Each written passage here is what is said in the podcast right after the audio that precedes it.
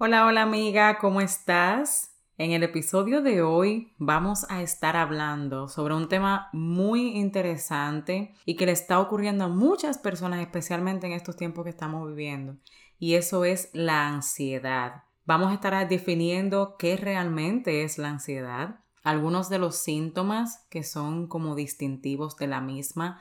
Te voy a estar contando mi experiencia con la ansiedad, de la cual padecí por unos siete años y estuve también tratándome con profesionales para poder controlarla. Y también te voy a estar hablando si solamente con medicamentos es que podemos liberarnos de ella. También te voy a contar algunas de las cosas que hice en mi caso para poder manejarla y ya tenerla totalmente bajo control. Así que toma tu taza de té, de café y vamos, acompáñame a desarrollar este episodio. ¿Has sentido alguna vez que te levantas y quieres volver de nuevo a la cama? ¿O que evitas todos los espejos porque no te gusta lo que ves? ¿O usas la comida para tapar dolores del pasado o del día a día?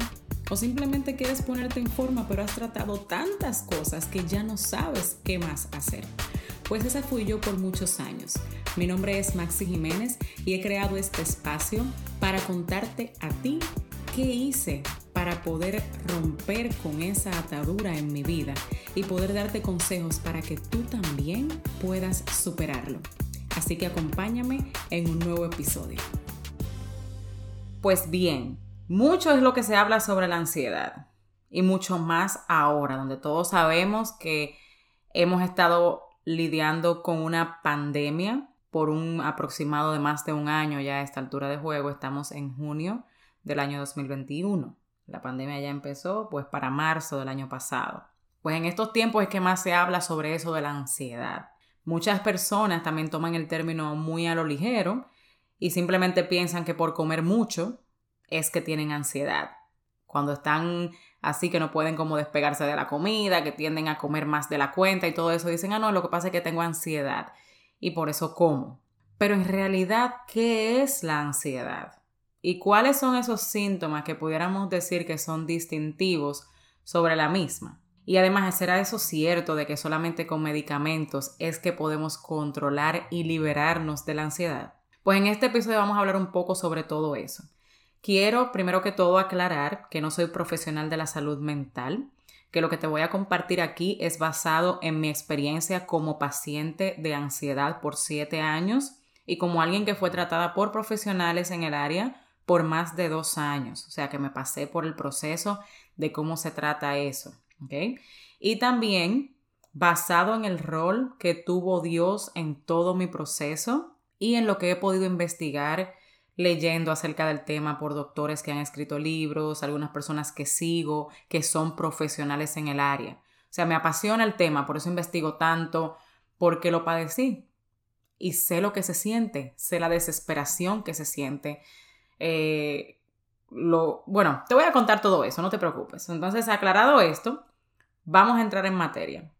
Primero vamos a definir qué es la ansiedad. La ansiedad la definen como un sentimiento de preocupación, miedo o inquietud exagerado. Esto suele ser normal, por ejemplo, en situaciones estresantes, como si vas a hablar en público, Ah, si vas a tomar un examen, una entrevista de trabajo, algo que no sea parte de tu rutina diaria. Usualmente tendemos a, a sentirnos ansiosos por eso. Otra cosa es que hay algo que se llama trastorno de ansiedad, que eso es básicamente cuando la ansiedad no desaparece o tiende a interferir ya con tu vida laboral, académica, o sea que no puedes llevar una vida normal porque la ansiedad prácticamente está todo el tiempo pendiente y no te deja concentrarte en absolutamente nada.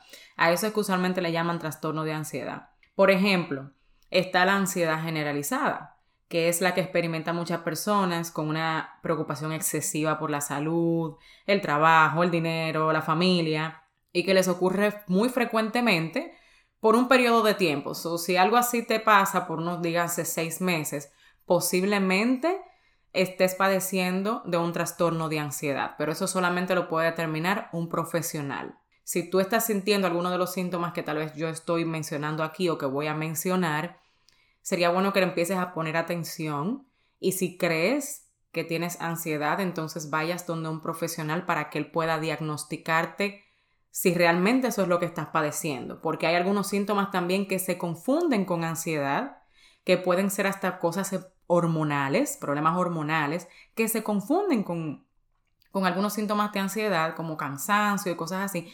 Entonces siempre es bueno visitar a un profesional para que sea él quien te dé el diagnóstico.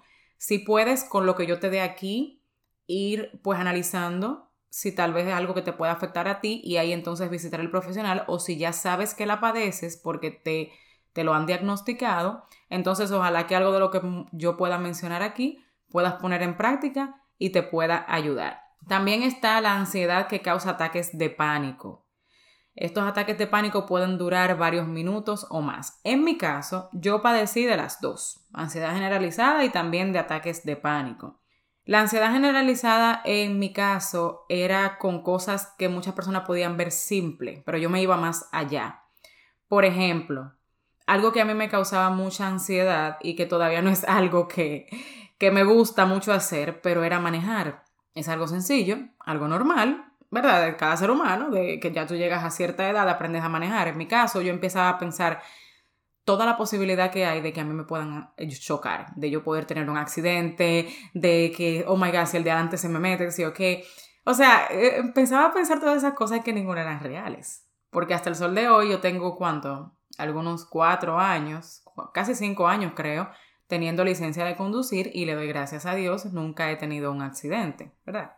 Entonces nada de eso era real porque no había pasado. Esa era una de las cosas, también lo del dinero, la familia, o sea, cada problema que yo tenía yo lo veía mucho más elevado. Si me sentía, por ejemplo, cuando en el principio, cuando me diagnosticaron la ansiedad, fue, yo me acuerdo que fui al médico porque pensé que tenía problemas del corazón. Me estaban dando palpitaciones, estaba, me faltaba el aire, también se me enrojecía un poco el pecho, eh, sentía un miedo inexplicable de que pensaba que iba a pasar algo, pero no te sabía ni siquiera explicar qué era lo que iba a pasar, simplemente sentía miedo. Empezaba casi hasta a temblar, empezaba a llorar del miedo tan grande que tenía por, y no, no entendía qué me estaba pasando. Pero como tenía palpitaciones pensé que era del, del corazón. Cuando fui al médico me hicieron todos mis análisis, gracias a Dios mi corazón estaba bien, pero ahí me diagnosticaron con ansiedad. Me dijeron, mira, tienes ansiedad y lo que te está dando son ataques de pánico. En mi caso, los ataques de pánico me duraban alrededor de unos 5 o 7 minutos. Era algo rápido. Pero yo te puedo decir que en ese tiempo mi energía era drenada casi completamente. Yo me sentía con un cansancio luego de que eso pasaba que yo no te podía ni siquiera explicar. Era una cosa terrible. O sea, es algo que yo no se lo deseo a nadie y sé que el que me está escuchando, que lo haya padecido, puede corroborarlo. Es algo desesperante y que tú sientes que te va a dar algo tú sientes que te va a desmayar, que te va, que te va a pasar una cosa. Cuando me diagnostican, mi médico me dice, mira, no te quiero poner pastillas porque estás muy joven. Yo tenía alrededor de 23 años. Así que lo mejor que puedo hacer contigo, me dice, es referirte a un profesional, ¿verdad? Un psicólogo, y que él pueda tratar contigo y también tú misma busca métodos alternativos, naturales, que puedan ayudarte a cuando experimentas eso. Yo en el momento honestamente no entendía lo que me estaba hablando. Yo decía, pero ¿y cómo así? No entiendo, yo no tengo ansiedad, yo casi no como. Como como que normal, pero nada del otro mundo. O no entendía que muchas veces asociamos la ansiedad con comer mucho. Pero te voy a decir algo. Si cuando te sientes estresada o te sientes que tienes muchas cosas encima o te pasa una situación y por sentirte mal o hasta cuando te sientes muy feliz, y vas directamente a la comida y comes de más por esas emociones que estás sintiendo. Entonces, más que ansiedad, puede ser que lo que te esté pasando sea comer emocional, porque estás asociando tus emociones con la comida. Eso es distinto a padecer eh, ansiedad. Usualmente el que es ansioso tiende a comer emocionalmente. No todos son así, por eso te digo, cada caso es distinto y lo tiene que evaluar un profesional, pero sí es algo que suele pasar. Pero entonces, vamos a suponer que ya te han diagnosticado con ansiedad o que tú sientes que los síntomas que están teniendo pues puede ser ansiedad. ¿Qué es lo que causa esa ansiedad? Muchas personas lo atribuyen a la genética, también a trastornos de niñez o de ya cuando eres adulto, problemas para lidiar con situaciones estresantes, o sea que no sabes cómo vas a lidiar con eso. En mi caso recuerdo que el último que me dio, el último ataque de pánico que me dio fue cuando yo iba a empezar un trabajo nuevo, hace aproximadamente un año y algo. Iba a empezar en un trabajo que yo no manejaba muy bien lo que iba a hacer, no estaba súper segura de qué era lo que iba a hacer, cuáles iban a ser mis actividades diarias. Encima de eso me pidieron mi identificación que la llevara al otro día y yo no la encontraba y cuando me acordé de dónde estaba, no encontraba la llave para abrirlo y dije, oh Dios mío, pero tengo que llevar esto mañana, esto no abre, ¿cómo voy a ir? Aparte de todo, tenía que manejar una hora y quince minutos. Algo que si te acuerdas al principio dije que no me gustaba, que me causaba ansiedad. todos esos sentimientos se me juntaron y me dio un ataque de pánico terrible. Pero ya como yo venía tratándome, yo sabía que me iba a dar. No había encontrado la manera de realmente controlarlo, pero ya sabía cuándo iba a venir. Y lo que hice fue que como tenía personas a mi alrededor, me entré en el baño y ahí dejé que pasara. Empecé a llorar, empecé a, también ahí mismo a orar porque sabía que eso me ayudaba. Empecé a respirar, a hacer técnicas que me habían enseñado y ahí pasó. Duró cinco minutos y luego de ahí en adelante yo dije, esto de verdad que tiene que parar. Yo tengo que ponerme más para esto, necesito entender bien cómo funciona toda esta cosa y poner más de mi parte, hacer mis tareas y todas mis cosas porque necesito ya que esto pare. Dije, Señor, me voy a someter, así que ayúdame, Padre. Haz tu parte, pero enséñame cuál es la mía. Y desde ahí empecé entonces a meterme más en ese proceso y a realmente tomar acción, la que a mí me, me tocaba, ¿verdad que sí? Te voy a contar algo también. Algo que definitivamente no funciona con una persona que tiene ansiedad diagnosticada es decirle, ay, mira, relájate porque no pasa nada, bebete un té, no pasa nada, o sea, estás exagerando. Te voy a decir algo, si tú conoces a alguien que está padeciendo de ansiedad, por favor no le digas eso, porque eso no funciona. Yo sé que a veces lo hacemos porque no entendemos bien qué es la ansiedad, pero cuando tú sufres de ansiedad, algo diagnosticado ya, un simple té no siempre te ayuda porque la ansiedad usualmente son cosas con las que tienes que lidiar. La ansiedad es, son como alarmas que te está mandando tu cuerpo diciéndote hay algo que no está funcionando. Pon atención acá. Eso es como si tú tienes un carro, por ejemplo, de estos carros modernos, que cuando tú te le estás pegando mucho a, otro vehículo y está el peligro de que te accidentes, o sea, de que, de que tengas un accidente, él empieza a pitar pi, pi, pi, pi, pi, ¿para qué?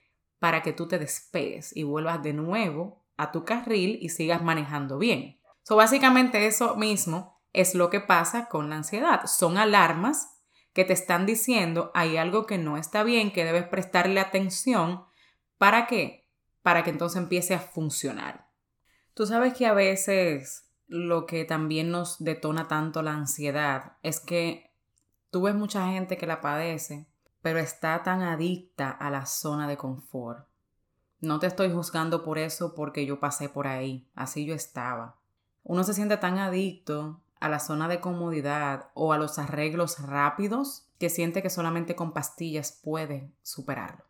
Que dicen, hay una pastilla, pues dámela, ven. ¿Por qué? Y yo no juzgo eso. ¿Sabes por qué? Porque es mucho más fácil tratarla ya que no tenemos que buscar dentro de nosotros y ver cómo están nuestras relaciones con los demás, tal vez con nosotros mismos, lo que comemos, nuestra salud física, el pasado tal vez, tal vez algún trauma. Y no tenemos que lidiar con nada de eso. Ya dame la pastilla, se me calmaron las alarmas y vamos a continuar con la vida. Pero ¿qué pasa? Eso termina siendo un arreglo rápido. No estoy en contra de las pastillas como tratamiento para la ansiedad. Si un médico determina que lo hagas y tú tomas la decisión de hacerlo, entonces adelante. Pero yo sí pienso, eh, también en, un libro que escuché del doctor John Delany o Delony o something like that, no sé cómo se pronuncia bien ese apellido, él mencionaba que las pastillas para la ansiedad son buenas si te llega un momento en el cual tú no puedas apagar esa alarma, o sea, que tú no puedas pensar y hacer este trabajo interno que conlleva el tú buscar qué es lo que te está detonando esa ansiedad y poder trabajarlo. Si llega un momento en el cual es una cosa constante, que es de día a día, que es el día entero, tú pensando y con ese miedo y con esa ansiedad, entonces en ese momento puedes considerarlo, pero sería bueno hacerlo con un profesional y decirle al profesional, aparte de la pastilla, yo quiero trabajar en esto. O sea, no te tomes la pastilla y ya, voy a durar años porque esto me calma la ansiedad y se acabó. Haz un trabajo interno, pasa por el proceso para que en su momento puedas llegar a sentir libertad y puedas controlarla. Sepas qué es lo que te la está detonando, se, eh, te den los profesionales las herramientas adecuadas y tú misma también puedas desarrollar algunas. ¿Entiendes? Pero solamente irte a las pastillas, al igual que en todo, es lo mismo para bajar de peso. Estás bebiendo la pastilla para bajar de peso, ok, cuando la pares, ¿qué va a pasar? Posiblemente vas a volver a aumentar el peso. ¿Por qué? Porque era un arreglo rápido y no permanente. Al igual que operarse del estómago, como lo dije y lo he dicho anteriormente, es una herramienta que, en mi opinión, sería ya la última opción para salvar tu vida, literalmente pero que lo hagas con la conciencia de que vas a tener que cambiar tus hábitos. Eso no te lo corta nadie. Te cortan el estómago, pero en la mente está, ¿verdad? El que tú necesitas implementar hábitos nuevos. ¿Para qué? Para no volver hacia atrás. En el caso de la ansiedad, si llegas a un punto que el médico te dice necesitamos usar pastillas y tú aceptas, entonces ten en la mente que vas a trabajar para poder superarla que no solamente va a ser la pastilla, sino empezar a pensar qué es lo que está pasando para que puedas liberarte. Otra cosa, en el proceso, mete a Dios. Fue una de las primeras cosas que yo hice, porque yo siendo cristiana y, estando eh, conociendo de la palabra por años, habían versículos que no me los creía. Por ejemplo, Romanos 8:28, ¿qué dice? Y sabemos que para Dios, déjame, espérate, déjame leértelo porque no lo voy a, parafrasear. Y sabemos que a los que aman a Dios, todas las cosas les ayudan a bien. Esto es, a los que conforme a su propósito son llamados. ¿Qué significa? Que si Dios te eligió para un propósito en específico y por cosas de la vida te han pasado situaciones que no has podido manejar o que has tomado malas decisiones, pero tú amas a Dios fervientemente te has arrepentido de algunas cosas que has hecho sin ponerle, eh, sin tomar en cuenta a Dios, o te has alejado de cosas que sabes que a Dios no les gustan. Que amas a Dios en general, amas a Dios. Eso Él lo va a usar para tu bien, de una u otra manera. Eso fue lo que yo entendí. Mira cómo Dios usó mi proceso de obesidad, de ansiedad, de depresión, de comer emocionalmente. ¿Para qué? Primero, para enseñarme qué era lo que había que empezar a trabajar dentro de mí, que yo lo había dejado dormido. Y luego que yo sanara, poder salir aquí a hablarte a ti de qué he hecho, de qué fue lo que yo hice, cómo se manejó conmigo, cómo, cómo esa enfermedad o esas diferentes enfermedades o batallas emocionales que yo libré, cómo pude salir de ellas y poder ayudarte a ti de una u otra manera. Todo eso obró para bien y va a seguirlo haciendo porque esto no acaba. Esto no es algo que acabó y punto. Es algo que la ansiedad a veces a mí me quiere visitar de nuevo, al igual que el comer emocionalmente otra vez. Pero ya yo tengo las herramientas indicadas para yo pelear con eso y no permitir que me controle, sino que yo los controlo y lo aplaco. Ese es el punto de esto. Mete a Dios en el proceso, como te dije, está ese versículo y también está el que dice, que creo que es Filipenses 4, del 6 al 7, en el cual dice, por nada estés preocupados, más bien orar por todo y darle gracias a Dios por lo que Él ha hecho. Acuérdate de lo que Dios ha hecho anteriormente, que tú pensaste que no ibas a salir de eso, pero Dios te libró. ¿Cómo pasó?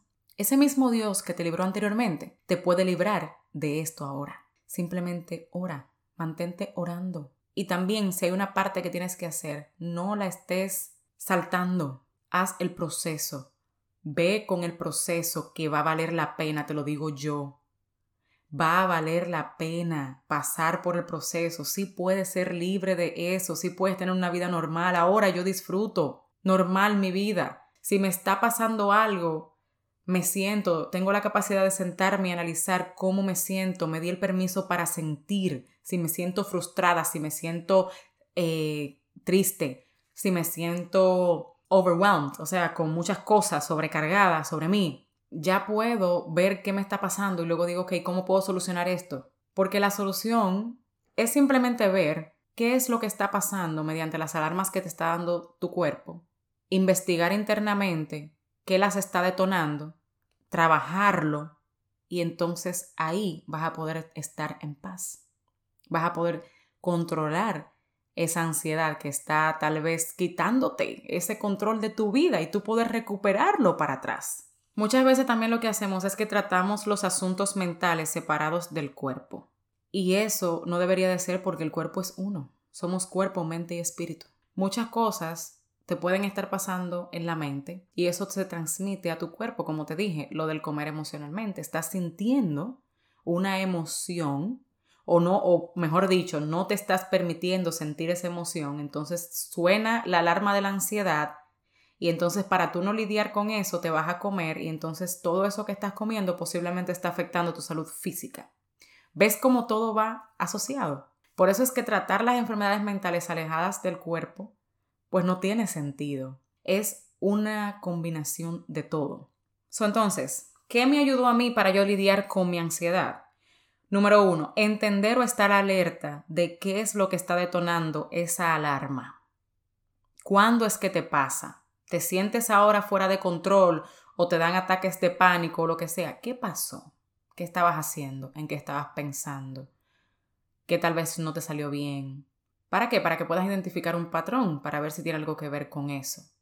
También cuando vayas a un profesional, si es algo que no lo puedes determinar tú misma, el profesional te va a llevar a tu darte cuenta qué es lo que está detonando eso.